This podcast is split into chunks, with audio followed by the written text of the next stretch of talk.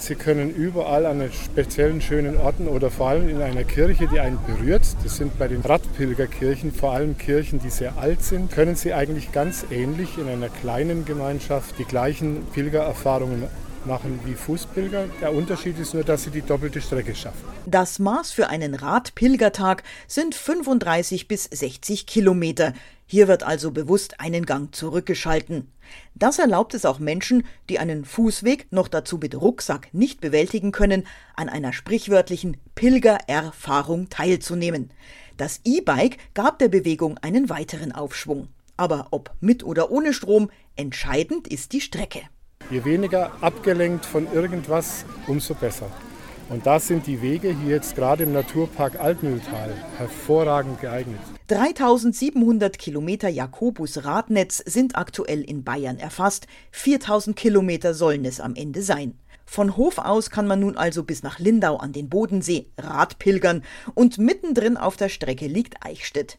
Das ist wiederum dem Engagement von Reinhard Kürzinger, dem Wallfahrts- und Tourismusbeauftragten des Bistums Eichstätt, zu verdanken. Vor drei Jahren hat ihn Pfarrer Jürgen Nitz kennengelernt. Wir haben selber nicht daran geglaubt, dass es jemals ein Jakobus-Radpilgernetz gibt und vor allem er hat sofort Eichstätt natürlich ins Spiel gebracht. So führt der Pilgerradweg jetzt durch Eichstätt, was auch Oberbürgermeister Josef Greenberger begeistert. Ja, das passt wie die Faust aufs Auge. Ich sehe vor mir das Kloster St. Walburg, wo erst das Gästehaus eingeweiht worden ist. Ich war heute mit dem Regens zusammen mit dem Priesterseminar, wo unzählige Gästezimmer sind, in spirituellen Orten, um den Menschen Rückzugsorte zu geben und nicht nur den Körper zu erholen, sondern auch den Geist. Sein Amtskollege aus Walting, Roland Schermer, ist dem Thema ebenfalls sehr verbunden.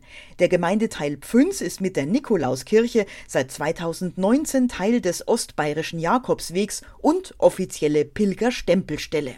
Es ist ein Piktogramm drauf äh, von der Pfünzer Kirche mit Kirchturm und so weiter und wird sehr gut angenommen. Und jetzt natürlich in Verbindung mit dem Radpilgerweg äh, treffen sich quasi beide Seiten. Dass die Route aber überhaupt über Eichstätt laufen konnte, ist der Gemeinde Titting zu verdanken. Hier hat man mit Pfarrer Jürgen Nitz um die richtige Streckenführung von Talmessing aus kommend gerungen, erklärt der erste Bürgermeister Andreas Briegel.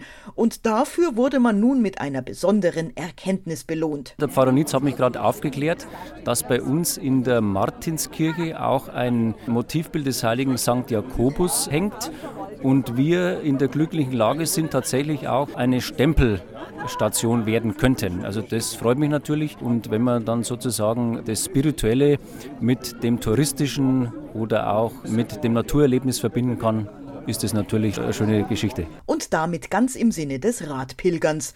Domkapitular Reinhard Kürzinger. Wer stundenlang unterwegs ist durch diese schöne Landschaft, der staunt über die Natur und er ahnt auch etwas von der Wirklichkeit des Schöpfers.